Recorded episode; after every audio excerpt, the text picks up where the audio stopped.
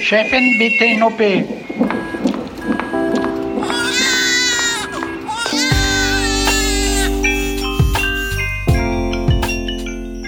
Herzlich willkommen zum Gyncast.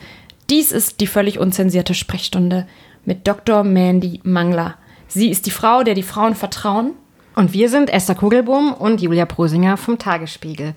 Wie immer äh, bei uns ist wieder Dr. Mandy Mangler vom AVK in Schöneberg. Sie ist Chefärztin der Gynäkologie und wir freuen uns sehr, dass sie da ist. Hallo Mandy. Hallo, ich freue mich auch sehr auf diese Folge. In der, dies ist schon die zweite Folge, wie gesagt, und in der ersten Folge unseres Gyncasts ging es um die Menarche, um die erste Periode und heute äh, dreht sich alles um den weiblichen Zyklus.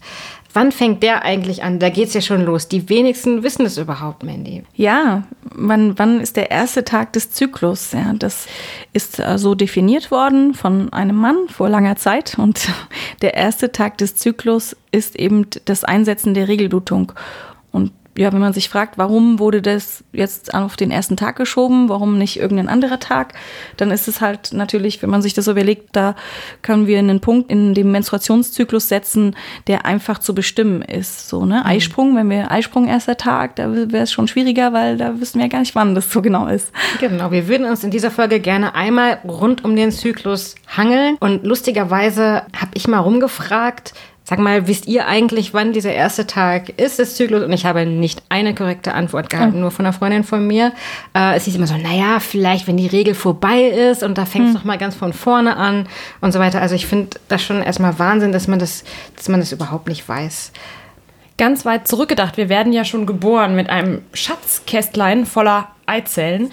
Wie viele sind das und warum stellt der Körper die nicht einfach jeden Monat frisch zur Verfügung?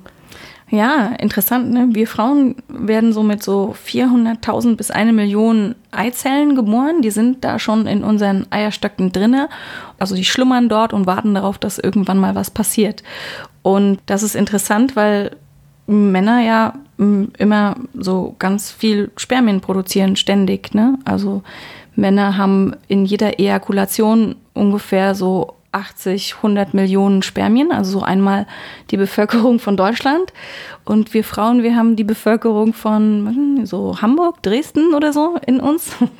Also eine schwere Diskrepanz. Also das äh, liegt an der Anatomie der Eizelle und des Spermiums diese Eizelle ist unglaublich komplex und müsste in einem sehr komplexen, sehr schwierig zu reproduzierenden Prozess immer wieder neu hergestellt werden und der wäre dann wahrscheinlich auch sehr fehlerbehaftet und das wäre dann wiederum schwierig uns zu fortzupflanzen, weil dann diese Eizelle, die, ja, die ist einfach viel zu komplex. Also müssen wir eigentlich äh, ganz froh sein, dass wir nicht jeden Monat auch noch diese Eizelle neu produzieren müssen. Man genau. stelle sich vor, was das für unseren Körper und für unsere Psyche bedeuten würde. Ja, so wie so ein Ei, so ein großes, ja. Wir können uns also darauf einigen, dass Spermien minderwertige Materialien sind. ja, das ist die Frage, ne? Was, äh, ob Spermien, man kann ja, wir können ja mal zusammenzählen, die Eigenschaften von Sperma und die Eigenschaften von Eizellen. Können ja mal Punkte vergeben, wenn ihr möchtet. ja, dann machen ja. wir das doch, bevor wir äh, in den tiefer in den einsteigen. Zyklus eintauchen. Genau, also sagen wir mal, ich, ich, ich sage eine Eigenschaft und ihr könnt ja die Punkte sagen so und sagen, ob ihr das jetzt äh, würdig findet für einen Punkt, zwei Punkt, drei oder wie viele Punkte ihr auch immer dafür vergeben würdet. Also, Was ist die Skala bis zehn? Ja, eins bis zehn. Okay. Dann also, sag ich mal, Sperma, ich sag mal ein Fakt über Sperma, was wir schon gesagt haben, so 80 Millionen Spermien pro Ejakulation. Übrigens aber nicht alle funktionsfähig, ne? die meisten davon je nach Mann auch nicht so prickelnd ausgestattet, also irgendwie so halb kaputt zum Teil, da fehlen die Schwänze oder irgendwas. nee, wirklich. So ein kleiner Teil von diesen 80 Millionen ist nur dazu in der Lage, eine, eine Frau zu wirklich dann oder eine Eizelle zu befruchten. Also, aber egal, 80 Millionen Spermien pro Ejakulation wie viele Punkte kriegt das Sperma dafür? Also für die Quantität auf jeden Fall acht. Echt, ja? Acht, okay. Ich finde auch neun. Das ist eine ordentliche Wucht und soll auch belohnt werden. okay, dann Eizelle. Eine, eine, Zelle, die man mit dem Auge sehen kann. Die ist, die ist ein Zehntel von einem Millimeter groß und man sieht sie gerade so mit dem Auge. Das finde ich spektakulär. Wie findet ihr das von 1 bis 10? Das hast du uns jetzt sehr schön vorgegeben. Also ich glaube, ich finde das, wenn du das spektakulär findest, auch spektakulär. Denn ich habe, glaube ich, noch nie eine einzelne Zelle mit, mit ja. meinem bloßen Auge gesehen. Also sag mal bitte im Vergleich zu einer Hautzelle oder so, wie viel größer ist die denn? Ja, viel, viel größer. Also okay. Äh, Hautzellen sieht man nicht. Also ohne, ohne, also mit dem menschlichen Auge. Mhm. Deswegen, also wenn jetzt hier eine Eizelle rumliegen würde, die könnten wir erkennen, wenn wir ganz genau hingucken. Mhm. In welchen Situationen siehst du Eizellen? ich sehe Eizellen nur, wenn man sie entnimmt aus Frauen und dann eben für zum Beispiel künstliche Befruchtung oder so oder so zu im Studium gab es ein paar Eizellen. Also, also ich gebe auch nochmal acht Punkte. Ich finde das spektakulär. Acht nur, okay, na gut. Mhm, es muss ja noch Luft nach oben sein. ähm, Sperma Sperma kann sich selber bewegen. Das, das finde ich auch, das muss ich zugeben. Ich gebe zu, ich finde das spektakulär. Ich sollte es vielleicht nicht für mir sagen, wie ich es finde, aber okay, Sperma kann sich selber bewegen. Na, Moment, die Eizelle wandert doch auch. Ja, aber die Eizelle wandert nicht aktiv, sondern passiv. Sie wird geschubst und ge, ja, sie wird geschoben und geschubst. Ja? Mm, ja, sag mal. Bei 3 Uhr äh, das kann fast nicht sein. Das muss ich mir nochmal genau angucken. Okay, ja, bis dahin weiß ich das. Okay. Tschüss. Also wir sind hier äh, übrigens in einem Bereitschaftszimmer im AVK und natürlich ist Mandy auf Abruf. Das heißt, ihr Handy wird ab und zu mal klingeln und es kann auch sein, dass wir eine kurze Pause machen, wenn Patientinnen und Patienten sie sprechen wollen. Gut, aber wir waren bei der Punktvergabe für die Beweglichkeit des Spermiums. Und äh, du sagst, es, es, sei ziemlich toll, dass sie sich selber bewegen können, während eine Eizelle nur hin und her geschubst wird, äh, ist dieses Spermium aktiv beweglich. Ja. Gut, Julia, was meinst du? Es ist langweilig, immer nur acht Punkte geben, ne? Ich bin so voreingenommen, ja. weil ich natürlich pro Eizelle bin. ähm, wir sind ja ganz unparteiisch, wir sind ja ganz. Doch, aber also im Vergleich, ich würde auch, ich würde acht Punkte geben. Okay, dafür. acht Punkte dafür, dass Sperma sich selber bewegen kann. Finde ich auch gerechtfertigt. Das ist schon eine Leistung. Können einfach so sich selbst bewegen, werden so ein bisschen auch durch den Körper gezogen, durch so m, biologische Elemente in unserem Körper, aber können sich eben selbst bewegen. Wenn man Sperma unter Mikroskop anguckt, dann sieht man da so einen zappelnden Haufen mit kleinen Schwänzchen sogar dran. Ne? So diese, Kaulquappen. Genau, so eine kleinen Kaulquappen-ähnlichen Dinger. Dann neuer Fakt über Eizelle. Eizelle hat in ihrer Zelle unter anderem also das genetische Material und Mitochondrien. Mitochondrien sind so kleine Fabriken der Zelle, wo die Zelle ihre Energie herbekommt. Und interessanterweise vererben diese Mitochondrien sich nur über die Mutter. Die sind im Sperma nicht drinne und deswegen gibt es die nur von der Mutter. Moment, und was können die? Die Mitochondrien sind in allen Zellen vorhanden und in der Eizelle liefern sie die Energie und in allen anderen Zellen liefern sie eben auch die Energie für Zellprozesse. Ja, also ich finde das eine volle 10. Absolut, direkt ins Schwarze. Okay. also, dass, dass nur die, die Mütter eben ähm, diese Genialität vererben. Ja, Super, ich finde das auch sehr gut und äh, ja, ja, damit hat die Eizelle gewonnen. knapp, knapp gewonnen, knapp gewonnen. Nichts gegen das Sperma. Ne? Das heißt, ich habe jetzt eine ganz doofe Frage, Mandy. Wenn ich jetzt nur Söhne habe, habe ich meine Mitochondrien nicht weiter vererbt? Doch, nein, in deine, das ist eine sehr interessante Frage. ähm, also in deine Söhne hast du, die haben alle Mitochondrien, die sie haben, nur von dir. Aber ah. wenn du mich jetzt so fragst, stimmt es, dass deine Söhne vererben die Mitochondrien, die sie ja von dir haben, nicht an ihre Nachkommen, mhm. sondern die sind ja nur durch die dann nachfolgende Mutter vererbbar. Mhm. Aber interessanterweise, und da kommen wir in einer der nächsten Folgen drauf, ist es heutzutage ja so, dass bei künstlicher Befruchtung man diese Mitochondrien extra rausnehmen kann und die in andere Eizellen einpflanzen kann. Wenn zum Beispiel jetzt ich in meinen Mitochondrien eine irgendeine Krankheit hätte und ich möchte aber trotzdem Mutter werden, dann kann ich mich an die künstliche Befruchtung wenden und dann mein Mitochondrien von jemand anderen gespendet bekommen und die weiter vererben. Ja, das hinterlässt sehr viele interessante Gedanken, weil dann auch die Frage, wie viele Mütter und wie viele Väter kann jemand haben, aber dazu kommen wir in einer späteren Folge. Da freue ich mich schon auf, wenn wir unsere Fertilitätsfolge ja. Ähm, haben. Jetzt sind wir noch beim Zyklus und das heißt, die Blutung beginnt. Wie lange dauert so eine Blutung im Schnitt? Drei, vier Tage? Genau, es gibt da ganz unterschiedliche Zyklen. Ein Zyklusdauer von drei bis sieben Tagen wird als normal angesehen. Und da gibt es aber auch sehr viel Variation im Zyklus. Der ist ganz individuell verschieden, wie lange man blutet. Viele Frauen leiden ja auch unter Krämpfen äh, während der Menstruation. Ähm, das sind dann die Krämpfe der Gebärmutter, die äh, die Schleimhaut abstößt, richtig? Ja, genau. Also dieses Abstoßen der Gebärmutterschleimhaut, das wird auch wieder Hormon vermittelt. Es gibt ja ganz viele Hormone im Körper. Und dieses, diese Hormone, die sind, das sind Prostaglandine, die sind genau in der Gebärmutter drin und sorgen dann dafür, dass die Schleimhaut weggeht. Und dabei zieht sich die Gebärmutter, die ja ein Muskel ist, zusammen und kriegt weniger Sauerstoff. Und alle Organe, die keinen Sauerstoff bekommen, die tun tierisch weh. Es tut doll weh. Und je nachdem, wie lang diese, diese Phase ist ohne Sauerstoff, desto doller schmerzt es. Bei manchen ist das dann halt sehr ausgeprägt. Hat der Schmerz denn irgendeinen Sinn? Also bereitet der uns beispielsweise vor auf die Geburt, damit wir schon mal trainieren können? Oh, das ist, äh, ist sehr spekulativ. Ja, das ist natürlich so, dass das, äh, die, also die Natur hat das, glaube ich, jetzt nicht als Übungsmodul sich überlegt, sondern das sind einfach ähnliche Prozesse, die da ablaufen. Wenn irgendwas aus der Gebärmutter rausgeschoben wird oder rauskommt, dann ist das halt unter Umständen schmerzhaft. Evolutionär macht das nicht so wahnsinnig viel Sinn. Was hilft denn gegen die Schmerzen? Also viele haben ja dann Wärmflaschen oder nehmen krampflösende Medikamente. Also es kann Sport helfen, Wärme, Schlafen, Bewegung, dann Akupressur, Akupunktur. Manche mögen Sex in dieser Zeit und es hilft. Dann Homöopathie oder Tee und Gespräche. Das muss man, glaube ich, für sich selber ausprobieren. Mandy, warum soll denn Sex helfen bei Menstruationsschmerzen? Ja, Sex setzt ja erstmal Endorphine auch frei und sehr viel Glückshormone und insgesamt eine gute Situation im Körper. Und es wirkt auch eben krampflösend dadurch. Und beim Orgasmus wird eben auch die Gebärmutter dann entspannt hinterher. Ich habe kürzlich einen Heilpraktiker kennengelernt, der mir sagte, er könne bei seinen Kolleginnen und Freundinnen im Gesicht sehen, zu welchem Zeitpunkt des Zyklus sie sich befinden und ob sie gerade ihre Tage haben.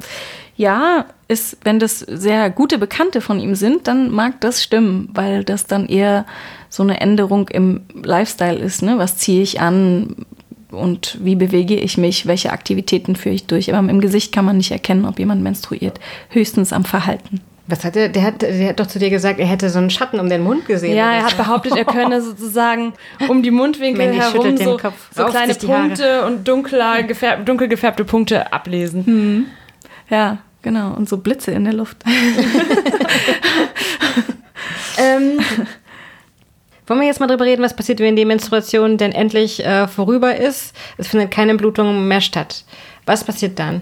Dann bereitet der Körper den Eisprung zu. Also der Körper mhm. schüttet Hormone aus, die dann in den Eisprung, also in die Mitte des Zyklus führen. Mhm. Und dieses Ei. Woher weiß nun diese unglaubliche Zelle, was zu tun ist? Welche Brieftaube muss kommen, um ihr zu flüstern, dass es jetzt springen soll? Springt es überhaupt? also dieses Ei, aus dem Gehirn kommen, wie gesagt, die Hormone, die dann auf den Eierstock wirken.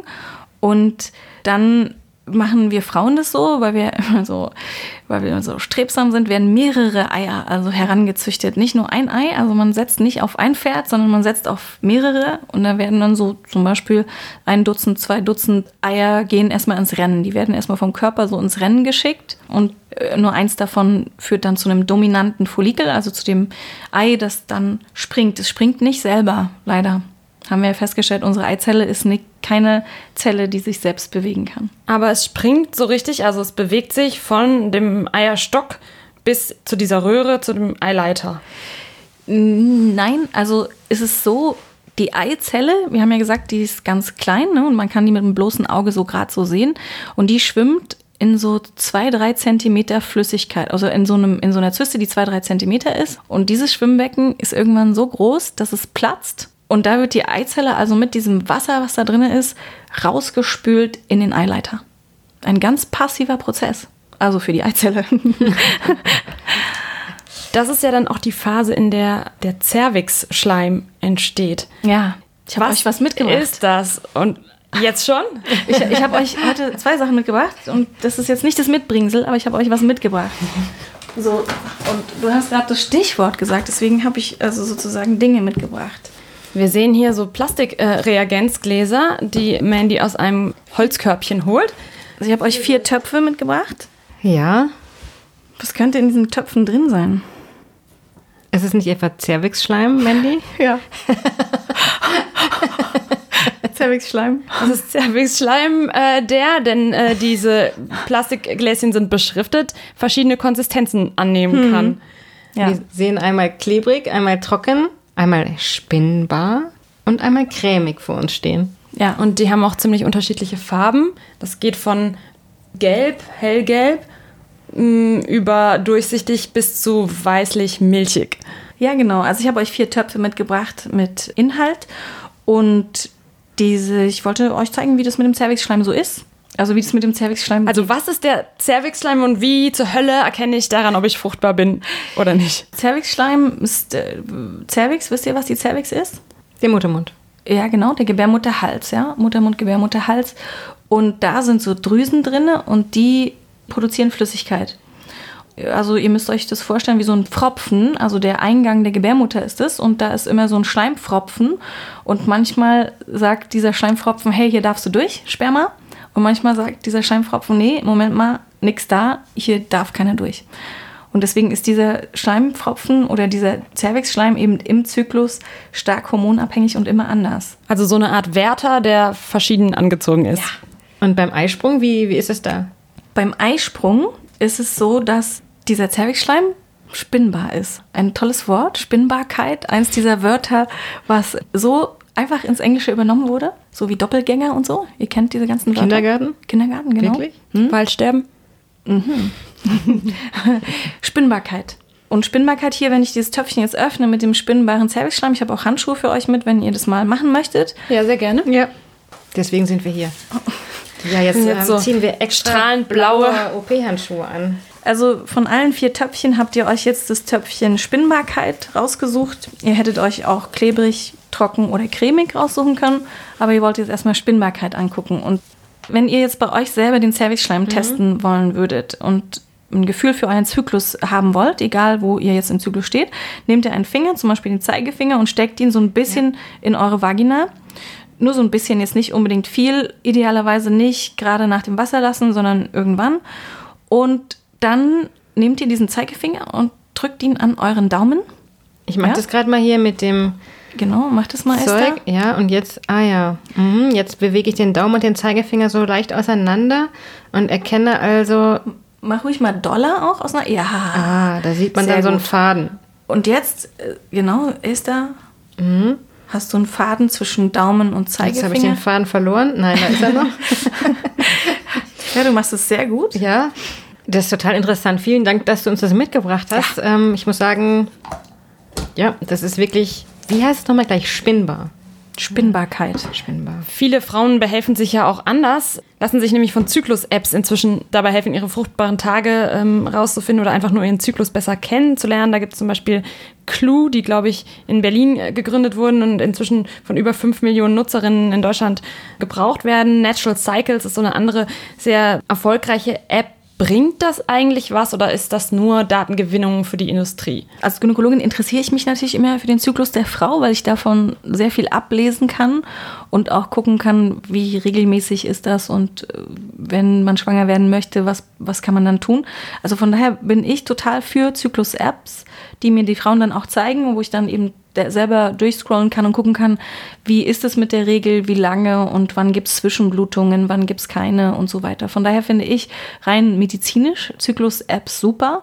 Oder beziehungsweise es muss ja nicht die App sein, wenn man da nicht so affin ist. Man kann es ja auch selber für sich dokumentieren. Also die Dokumentation des Zyklus ist extrem hilfreich. Es gibt halt viele Frauenärzte, die auch sagen, das sind Rechenmethoden aus den 50ern. Diese Apps fügen dem nichts Neues hinzu, was man schon immer wusste. Das mag stimmen. Was sie aber für die einzelne Frau bedeuten, ist, dass sie ein bisschen bewusster mit ihrem Zyklus umgeht. Und deswegen finde ich auch, Entschuldigung, ja? Bettina, ich bin jetzt gerade leider äh, beschäftigt. Äh, Kann ich was für Sie tun, Schwester Bettina? Ach so, nee, Entschuldigung. Jetzt geht's nicht. Müssen Sie mir. Ja. Ja, tschüss. Entschuldigung. So. Also für dich ist es wichtig, dass du dich auch mal durch diese Apps durchscrollst, wenn du eine Patientin hast, Genau. um zu gucken, wie die ihren Zyklus dokumentiert Ja, hat. Mhm. das finde ich super und vor allem, weil es der Frau die Möglichkeit gibt, bewusster mit dem Zyklus umzugehen. Also man sollte da auch nicht nur die Blutung dokumentieren, wenn man sich für seinen Zyklus interessiert, sondern eben auch die Spinnbarkeit des Zervixschleims oder Zwischenblutung oder auch die Laune oder wie es einem geht oder wie viel man isst, wie viel man wiegt vielleicht auch. Diese Zyklus-Apps haben ja auch den Vorteil, dass man die Daten, die man darauf erstellt, mit anderen Menschen teilen kann. Wir haben kürzlich von einem Typen gehört, der sich die Daten von den Frauen, mit denen er aktuell schläft, geben lässt. Und so weiß er immer genau, wo welche Frau gerade in ihrem Zyklus steht. Wir fanden das eine skurrile Geschichte. Ähm, aber wann sollte er sie denn treffen? Ja, das kommt auf seine Absicht drauf an. Ne? Also je nachdem, wenn er jetzt keine Kinder möchte, muss er sie an anderen Tagen treffen, als wenn er Kinder möchte. Oder wenn er jemand ist, der Spaß an Menstruationsblut hat, dann weiß er auch, wann er kommen muss. Wann wäre denn der Tag, an dem die Frau am meisten Lust auf Sex hat? Ja, da müsste er sie dann um den Eisprung treffen. Also heißt es vor dem Eis- Eisprung, währenddessen oder danach? Wie viele Tage oder wie viele Stunden ist, ist, ist, die, ist der Eisprung, die Eisprungphase während des Zyklus? Die Phase, wo das Ei aus dem Eierstock rausgespült wird, ne, haben wir gesagt, und in den Eileiter gespült wird, das dauert insgesamt nur so 48 Stunden. Aber man hat trotzdem schon vorher und auch noch währenddessen und hinterher mehr Lust. Das ist auch wiederum hormonell gesteuert. Es gibt ja Frauen, die ganz genau ohne Zyklus-Apps und ohne Testen ihres Cervix-Schleims wissen, wann sie ihren Eisprung haben. Wie fühlen sie das? Den Eisprung kann man durch ein kurzes Ziehen manchmal oder so ein paar Stunden dauerndes Ziehen spüren. Wobei man sich da nicht so viel Illusionen machen darf, weil da gibt es Studien, die haben das ganz genau untersucht und haben dann da gesagt, äh, wir nehmen jetzt hier Frauen, die immer genau sagen können, wo der Eisprung ist, rechts, links und wann. Und dann gucken wir mal rein medizinisch, ob das zusammenpasst. Und es passte in nicht so einem großen Prozentsatz zusammen. Weil du gerade sagtest, rechts, links. Machen die Eierstöcke das abwechselnd? Ja, auch eine total interessante Frage. Ne? Also viele nehmen an, dass man rechts, links äh, die Eisprünge hat. Einmal rechts, einmal links, einmal rechts, einmal links. Und das hat man auch untersucht in Riesenstudien. Und das stimmt nicht. Es wäre auch ganz seltsam, wenn es so wäre, weil woher weiß denn der eine Eierstock, dass er jetzt nicht dran ist? ne? Also der ist, ähm, der müsste ja dann irgendwie aktiv ausgeschaltet werden und aktiv nicht auf diese Hormone reagieren. Das passiert nicht. Also man hat dann äh, untersucht ganz viele Frauen und hat geguckt, wenn jetzt rechts der Eisprung war, wo ist er dann nächstes Mal? Und der ist in 50 Prozent auf der anderen Seite und dann 50 Prozent auf der gleichen Seite nochmal. Also total random, also wirklich zufällig. Wenn jetzt ein Eierstock kaputt ist, habe ich dann nur alle acht Wochen tatsächlich einen Eisprung? Oder stellt der eine verbleibende Eierstock sich dann so auf fit, dass er alle vier Wochen einen Eisprung macht? Der Eierstock übernimmt dann die Funktion mit. Also man hat Okay. dann trotzdem genauso oft Menstruationen und man merkt es gar nicht im Prinzip. Es gibt ja Frauen, wo der eine Eierstock entfernt ist und dann haben die trotzdem normale Zyklen. Wenn die Eizelle jetzt also unbefruchtet geblieben ist, dann kommt irgendwann die schlechte Laune. Sind wir schlecht gelaunt, weil wir den Zweck, den wir für die Natur erfüllen sollen, nicht erfüllt haben? Ja, PM, PMS, ja, spiel, spielst auf das prämenstruelle Syndrom an. Das ist was, was man, was auf jeden Fall lohnt, sich zu beleuchten. Also ich habe so ein bisschen gespaltenes Verhältnis zu PMS, weil wenn man sich das ganz genau betrachtet und die ganze wissenschaftliche Situation dazu, dann betrifft es einen Teil der Frauen, aber einen eher geringen Teil. Also ein echtes, richtiges PMS hat nur ein wirklich geringer Teil der Frauen. Und nichtsdestotrotz, so sind alle anderen auch dem ja irgendwie ausgesetzt und müssen sich dann immer anhören, äh, die hat wieder ihre Tage oder die kriegt wieder ihre Tage und äh, die ist so total. Also zugeschriebene, von anderen zugeschriebene PMS sozusagen, die gar nicht aus einem selber kommt, sondern Zum Beispiel. Oder auch, was man selber so denkt über seinen Zyklus, wie, man, wie es einem so geht. Aber also PMS, das kann man quantifizieren. Das kann man, da gibt es einen Fragebogen, 19 Fragen, und den kann man durchführen. Dann kann man gucken, ob man jetzt laut Fragebogen, das ist ein Screeningbogen, PMS hat. Wie ist denn das bei euch? Was käme raus, wenn ihr diesen Fragebogen ausfüllt? Es hängt natürlich von den Fragen ab, die ich jetzt nicht kenne, aber äh, ich kann für mich zum Beispiel feststellen, dass ich an so einem durchschnittlichen Einkauf im Supermarkt unter PMS Da komme ich nicht unter 150, 200 Euro raus, weil ich einfach äh, unglaublichen Hunger habe in dieser Zeit und die ganze Zeit nur essen könnte, quasi fast egal was. Und wenn ich das manchmal rückverfolge, dann denke ich so, ah ja, okay, äh, das mag vielleicht auch daran gelegen haben, dass es sowas gibt wie PMS. Ja, also ich habe, wie gesagt, dieses gespaltene Verhältnis zu PMS und betrachte mich als überhaupt nicht betroffen und brauche halt sozusagen im Prinzip nicht die kommende absterbende Gebärmutterschleimhaut, um mich schlecht zu fühlen. Also ich kann auch an anderen Tagen des Zyklus einfach wirklich schlecht drauf sein und auch ganz viel essen und ganz viel tun und deswegen äh, ist es schwierig. Ich habe dann diesen PMS-Bogen ausgefüllt. Da sind verschiedene Fragen. Eine Frage ist auch, dass man eben sehr viel isst. Ja, und da muss man dann sagen, nicht so, ja, ein bisschen oder sehr. Das wäre dann so ein Punkt, ja. Und äh, wie gesagt, ich kann, so wenn ich mich selber betrachte, dann habe ich einfach so viele Zeiten in meinem Zyklus, wo ich irgendwelche PMS-Symptome habe, dass ich da jetzt für mich selber nicht so mitschwingen kann. Und dann mich natürlich dann frage, wie ist das insgesamt mit dem PMS? Was sind denn da noch für Fragen drauf, wenn ich kurz einmal. Genau, also es sind 19 Fragen Ja. auf dem PMS-Fragebogen. Und Frage 1 ist zum Beispiel Wut und Irritierbarkeit. Und dann musst du von 1 bis 4 angeben. Nicht so mild, mittel, schwer. Also du würdest jetzt sagen, du kannst an jedem Tag deines Zyklus sehr, sehr wütend werden. Allerdings, ja. Also ich kann für mich im Nachhinein rekonstruieren, dass ein Großteil der Streits mit meinen Eltern, meinen Kollegen, meinen Freunden, armen, äh, Unbetroffenen oder Unbeteiligten auf der Straße äh, auf PMS zurückzuführen ist. Es sind dann immer zufällig und im Nachhinein nachgeschaut eben diese Tage, an denen ich so eine Stimmung zwischen sehr aggressiv, streitlustig und wahnsinnig traurig empfinde. Also ich heule über alles, ähm, kann keinen positiven Gedanken zulassen und im nächsten Augenblick attackiere ich einen Passanten. Ist es eigentlich strafmildernd dann, wenn, wenn klar nachgewiesen ist, dass du, dass du PMS Es hast? gab Urteile, die strafmildern PMS einge, einge, einbezogen haben. Ich weiß nicht, wie das heute die Gerichte in Deutschland entscheiden. Es gab diesen Fall mal 1981 in Großbritannien. Da gab es eine Sandy Craddock, die stand wegen Mordes vor Gericht. Und das Gericht wertete dann ihre Tagebücher aus, die deutlich machten, dass sie ihre Verbrechen und Selbstmordversuche alle 29 Tage beging. Und zwar exakt synchron zu ihrem Menstruationszyklus. Ähm, das Gericht kam dann zu der Überzeugung, dass die arme Sandy Craddock ein Opfer ihrer Hormone war. Sie bekam eine Bewährungsstrafe und die Auflage, sich einer Hormontherapie zu unterziehen. Mein Gott, stellt euch vor, wie, wie es wäre, wenn Testosteron auch strafmildernd ähm, wirken würde. Wie ist denn das? Erkennt man denn als Ärztin an einem Zyklus einer Patientin, auch wenn da irgendwas nicht stimmt, außerhalb des Zyklus im Körper? Ist sozusagen der Zyklus eine Art Vitalitätsmesser? Ja, man kann da ganz viel von ablesen, wie die Hormone im Körper wirken, ob die Schilddrüse funktioniert, die Eierstöcke und die ganzen anderen Organe sowieso. Aber man kann eben auch viel über die Frau erfahren, wenn sie einem von ihrem Zyklus erzählt. Ja, was denn zum Beispiel? Wie geht sie damit um? Weiß sie überhaupt, an welchem Tag im Zyklus sie ist? Ist ihr das wichtig? Wo steht sie gerade im Leben? Möchte sie Kinder? Möchte sie keine? Wie verhütet sie? Was ist es für eine Frau? Man kann da so extrem viel auch Details über und von dem Leben der Frau rauslesen. Mir ist neulich zum ersten Mal aufgefallen, dass mir diese Fragen nach dem Zyklus eigentlich nie gestellt werden bei allgemeinen Medizinern. Maximal bei der Gynäkologin. Aber dann bin ich zur Akupunktur gegangen und dann wurde ich all diese Fragen gefragt. Vor jeder Akupunktur wird der Tag des, im Zyklus eingetragen. Wann war die letzte Regel? War sie mit Schmerzen verbunden? Gibt es Kinderwunsch? All diese Fragen werden da abgefragt. Den allgemeinen Mediziner interessiert das überhaupt nicht. Läuft da nicht was falsch?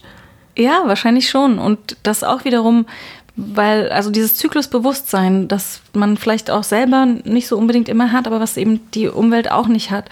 Und dieses Zyklusbewusstsein würde uns, glaube ich, allen gut tun, für uns selber. Also, und das ist so individuell verschieden, dass man jetzt nicht sagen kann, ich weiß jetzt von meinem eigenen Zyklus, wie es allen anderen geht, sondern und das muss man eben so für sich selber rausfinden. Und deswegen wäre es gut, wenn jeder ein Bewusstsein für seinen Zyklus hat und dieses Bewusstsein dann eben auch nach außen transportiert und weiß, dass auch man unterschiedlich dann agieren muss bei unterschiedlichen Dingen. Es gibt ja immer diese Geschichten von Freundinnen oder WG-Mitbewohnerinnen, die dann plötzlich anfangen, synchron zu bluten. Steckt Menstruation also an? Ja, da gibt es viele Untersuchungen, ob Menstruation man synchronisieren kann, ob wir jetzt alle, wenn wir alle in einer WG wohnen, ob wir dann alle gleichzeitig menstruieren. Das hat sich letztendlich nicht bestätigt. Man schafft es nicht, ohne dass man es mit Medikamenten manipuliert. Es ist vielleicht auch so eine Art romantische Vorstellung, dass wenn man sich besonders gut versteht, dann geht man eben auch durch diese verschiedenen Phasen äh, im Zyklus gemeinsam durch. Oder woher, woher kommt es, dass, dass man überhaupt annimmt, das könnte es geben? Ja, das ist auch wiederum eine sehr interessante Frage, weil wir Frauen, da gibt es ja dieses, diesen Zwillingswunsch von uns Frauen. Ne? Wir wollen, dass die beste Freundin soll eigentlich möglichst unser Zwilling sein. Und da fällt es natürlich dann besonders auf, wenn man gleichzeitig seine Menstruation hat, wobei das ja, wie gesagt, 25 Prozent der Zeit ist, ist jetzt auch nicht so schwer, gleichzeitig irgendwie mal ab und zu zu bluten. Und dann wird es vielleicht auch, kriegt es einen höheren Stellenwert und wird dann so besprochen und dann fällt es auf und so. Aber eigentlich ist das auch Fiktion wo äh, das Bluten nicht so einen hohen Stellenwert hat, ist meistens, wenn es um Männer geht, es gibt den Ekel des Mannes vor dem Menstruationsblut. Wo kommt das her? Ist das gesellschaftlich so erlernt?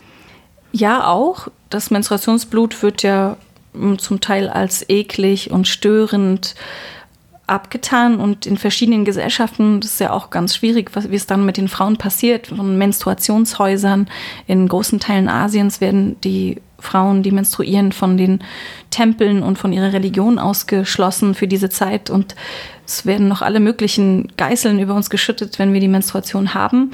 Und so ist natürlich auch eine hohe Berührungsangst damit verbunden, anerzogen. Und natürlich ist das Blut jetzt auch nicht die schönste Körperflüssigkeit, aber es gibt auch Männer, die es gut finden, weil es natürlich eine gewisse Intimität auch und was Verbindendes, wenn man Sex hat, während man menstruiert, dann ist es sehr intim. Wie viele von diesen Zyklen durchlaufen wir denn im Laufe eines Lebens? Wir menstruieren ja sehr viel im Gegensatz zu unseren Vorfahren und haben so 400, 500 Zyklen im unserem Leben. Wenn man sich das als absolute Zahl anhört, kommt mir das wahnsinnig viel vor. Das ist ja wirklich mhm. verrückt. Vor allen Dingen, wenn man sich überlegt, was bedeutet das denn jetzt für unser Zusammenleben mit Menschen, die halt nicht permanent diesen Schwankungen unterworfen sind. Also zum Beispiel Männern. Die sind ja quasi permanent auf normal Null und ähm, wir schwanken. Ist es so? Denke ich schon. da gibt es das interessante Syndrom des irritablen Mannes, die Irritable Male Syndrome, IMS. Und wenn man sich das mal so überlegt, ist es ja schon so, dass ähm, Testosteron in den Männern auch ausgeschüttet wird und auch das wird phasisch ausgeschüttet. Das ist zum Beispiel, wenn der Mann gestresst ist, zum Teil weniger oder höher am Morgen und weniger hoch am Abend, das Testosteron, oder auch Jahreszeiten gewechselt. Und deswegen ist es schon so, dass der Mann auch so eine Art von Zyklus unterliegt oder so einem zyklischen Ausschütten von Hormonen und sagen wir mal manchmal höhere Hormone hat und manchmal niedrigere. Und deswegen auch dem Ganzen unterliegt, aber man merkt es nicht so, weil das nicht so in den Köpfen drin ist und weil man es schlechter messen kann. Also er blutet ja nicht nach außen, sondern es ist was sehr innerlich passierendes. Aber, aber funktioniert das, also geht es auch vonstatten in, im immer gleichen Rhythmus? Das ist doch was, was mal da ist und dann wieder lange nicht. Und dann das, das unterliegt einem sehr starren Rhythmus auch, Aha. aber es ist variabel. Also zum Beispiel durch Stress und Ernährung, aber auch so wie bei uns Frauen. Und deswegen, wir könnten auch mal so diesen PMS-Bogen für die Männer ausfüllen, ja. Also Männer, die haben doch ständig Anger und irgendwie, oder? Nicht alle. Aber Soll ich mich mal einschalten? Wollt ihr mich befragen nach dem davon? Ja, oh, das wäre super. ja, wollen wir den PMS-Bogen einmal mit Markus ausfüllen? Klar, lass uns probieren. Also Markus, unser Techniker, zum Beispiel heute, hast du da Wut oder Irritabilität? Bist du irritierbar jetzt? Bist du wütend? Ähm, Eins bis vier. Gar nicht? Eins. Aber ich bin auch allgemein eher wenig wütend. Ja, okay. Bist du manchmal angespannt oder ängstlich? Doch, ja, ja, da würde ich drei. Vielleicht. Okay. Dann hast du manchmal eine erhöhte Sensibilität auf Ablehnung. Jetzt heute? Nee, ja, heute. Oder sagen wir mal in den letzten Tagen. Hast du da eine erhöhte Sensitivität auf Ablehnung? Ja, ja, ich würde auch sagen drei. okay. Dann bist du manchmal so ein bisschen depressiv und hoffnungslos. Gott, am Ende komme ich hier noch mit der Depression raus. nein, nein, nein, das, die kriegst du nicht. Okay. Die, ähm, Nee, in letzter Zeit ging es, aber ich war auch gerade auf Pressereise in Tunesien. Das ist, äh, ist in Ordnung. Würdest du da sagen, gar nicht oder mild? Dann würde ich sagen, eine Eins. Ähm, hast du manchmal so oder hast du in den letzten Tagen ein abnehmendes Interesse an Arbeitsaktivitäten gehabt? Das, darf, das darf ich jetzt von meinen Vorgesetzten nicht so sagen. Äh, nein, überhaupt nicht. Ja, und das ist eben das Problem, was ich auch mit diesem, mit diesem PMS-Screening-Bogen habe, ist, dass wir alle halt auch besonders in der heutigen Zeit so ein bisschen auch Stimmungsschwankungen unterliegen und von außen getriggert werden und so viel Einflüsse auf uns draufkommen, dass das selbst, wenn man Mann ist oder sich unbeeinflusst fühlt, man halt einige positive äh, Marker hat für PMS und dann, ja, dann eben sich fragt, was soll das jetzt? Aber wir sind abgeschweift vom irritablen Mann-Syndrom. Genau. Mögt ihr denn euren Zyklus oder würdet ihr ihn manchmal auch gerne abschaffen? Ich hasse ihn wirklich, denn ich leide extrem unter Menstruationsschmerzen und auch äh, unter PMS. Hab dann auch versucht, den Zyklus abzuschaffen oder zu beherrschen. Das geht ja heute, indem man die Pille durchnimmt. Hat bei mir leider nicht so wirklich funktioniert. Hätte ich mich denn eher mit Mönchspfeffer und Schafgabe ausstatten sollen? Ja, m, schade, dass es nicht funktioniert hat, wobei natürlich die Pille durchzunehmen auch eine drastische Maßnahme irgendwo ist. Und Mönchspfeffer ist eine Möglichkeit, auch eben bei Zyklusstörungen oder PMS-Beschwerden ähm, den Zyklus ein bisschen in den Griff zu bekommen. Das ist ja ein pflanzliches Mittel. Das heißt ja auch, hat so einen witzigen Namen, der mir gerade entfallen ist. Ähm, ah, warte mal, Lie Liebfrauenstroh heißt es Was? auch. Ja, weil man hat irgendwie früher festgestellt, wenn Frauen sich so auf, auf diesem Mönchspfeffer gebettet haben, sind sie lieber gewesen als andere Frauen, die nicht auf Mönchspfeffer geschlafen haben. Also das heißt, dass es so eine gewisse zyklusstabilisierende Wirkung hat. Und genau, Mönchspfeffer kann man auf jeden Fall ausprobieren und gucken, ob der einem hilft. Aber wahrscheinlich nicht als Bettunterlage. Nein, stimmt, nein, nicht als Bettunterlage. Es gibt den Mönchspfeffer in allen möglichen Varianten und zum Beispiel als ähm, zum Einnehmen oder als Tee auch. Ist denn die Menstruation eigentlich altmodisch und wir müssen sie abschaffen oder ist sie doch für irgendwas gut? Ja, die Menstruation ist ja eben nicht altmodisch, sondern wir, wir bluten ja viel mehr als früher, weil früher waren wir schlechter ernährt und haben, waren entweder schwanger oder haben gestillt und deswegen haben wir nicht so oft geblutet. Aber natürlich die Frage, die sich eigentlich stellt, ist es eigentlich zeitgemäß, dass man jetzt noch blutet, so als genau. Frau? Und ja, ich weiß nicht, das ist so, muss jeder für sich selbst entscheiden und dann kann man ja, man kann ja heute mit der Menstruation so oder so umgehen und Menstruation Also ist die eigentliche Freiheit oder die eigentliche Freiheit ist schon, dass wir uns selber aussuchen können, wollen wir jetzt nun menstruieren oder wollen wir nicht menstruieren? die, die Menstruation wirklich auszuschalten, das geht nur mit Medikamenten. Und so, dass man eher vielleicht am Umgang mit der Menstruation als Teil von uns arbeiten kann und dann sagt, okay, ich, für mich kommt Free Bleeding in Frage oder Menstruationstasse oder Malen mit Menstruationsblut. Das finde ich zum Beispiel super. Das hast du schon praktiziert? Nee, aber es finde ich eine gute Maßnahme, dass man mit dem Menstruationsblut, es gibt Künstlerinnen, die malen mit ihrem Menstruationsblut. Warum Die nicht? rote Phase. Rächt es sich irgendwie, wenn wir nicht mehr bluten? Wenn man die Blutung mit Medikamenten ausschaltet, ist es völlig egal. Diese Blutungen, die unter der Pille entstehen, wenn man die Pille mal sieben Tage nicht nimmt, das sind ganz künstliche Blutungen.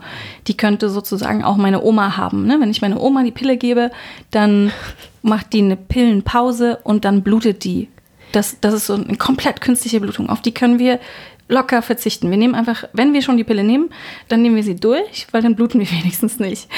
Das heißt, das ist gar keine Menstruation, Nee. die wir da haben. Eine Scheinmenstruation oder? Nee, ist keine Scheinmenstruation, ist schon ein Abbluten der Schleimhaut, aber das ist komplett künstlich herbeigeführt. Das sagt mir überhaupt nichts über die Funktionalität richtig. Und deswegen ist das, das ist wirklich was, wo man, wo, wo man sich immer fragt, warum muss das sein? Da gibt es Befragungen von Frauen. Wie ist es für euch, wenn ihr jetzt gar nicht mehr bluten würdet, wenn ihr komplett einfach blutungsfrei wärt durch ein Medikament, was ihr sowieso nehmt? Ja? Und da entscheidet sich ein hoher Prozentsatz dafür, eben nicht zu bluten, aber eben immer noch 30 Prozent der Frauen sagen, ah, diese Blutung, die äh, löst bei mir das Gefühl aus, dass ich gesund bin. Ja, also die hat so eine, die widerspiegelt meine Gesundheit und dann will ich die beibehalten. Aber man muss sich im Klaren sein, das ist eine komplett künstliche Blutung, die keinen Sinn macht. Das ist so eine Art Feelgood-Menstruation. Ja, naja, man muss das, man, man sollte mal sich fragen, was ist das für eine Art von Menstruation? Da in diesen Menstruationen benutzen wir halt ganz viel Industrieprodukte. Ja.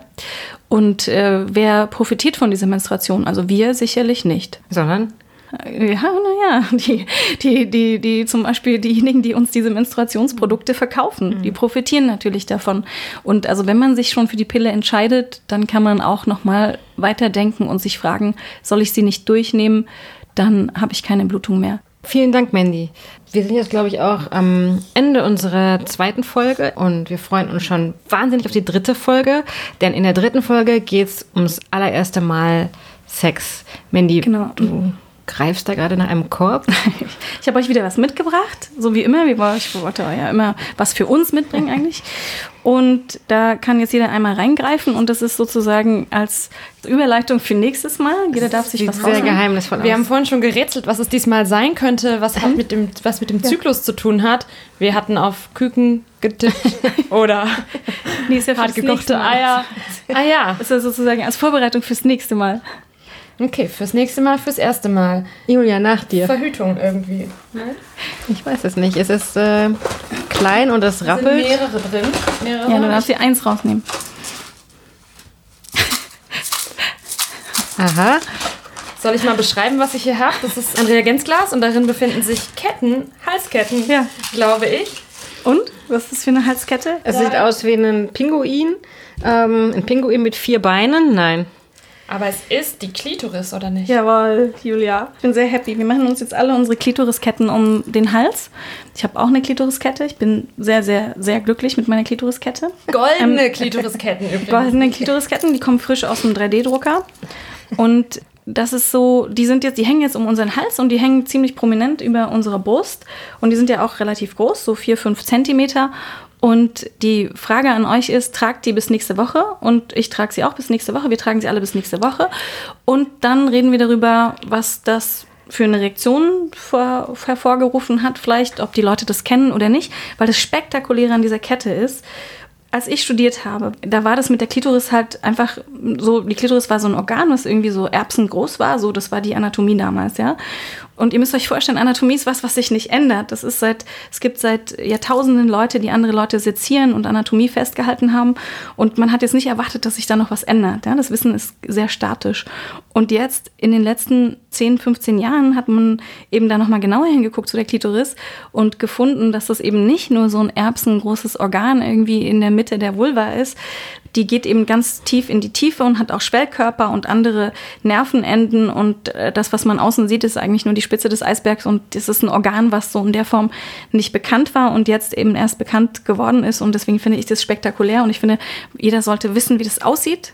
Also ihr werdet sehen oder wahrscheinlich werden wir sehen, dass das nicht jeder weiß und man gefragt wird, was ist das? Und dann ja, ergeben sich bestimmt interessante Situationen. Und wer macht diese Kette? Genau. Klitorisketten kann man kaufen. Die sind äh, von Menschen angefertigt. Die haben auch eine Mission, diese Menschen, oder fertigen die einfach alles an aus, aus dem 3D-Drucker?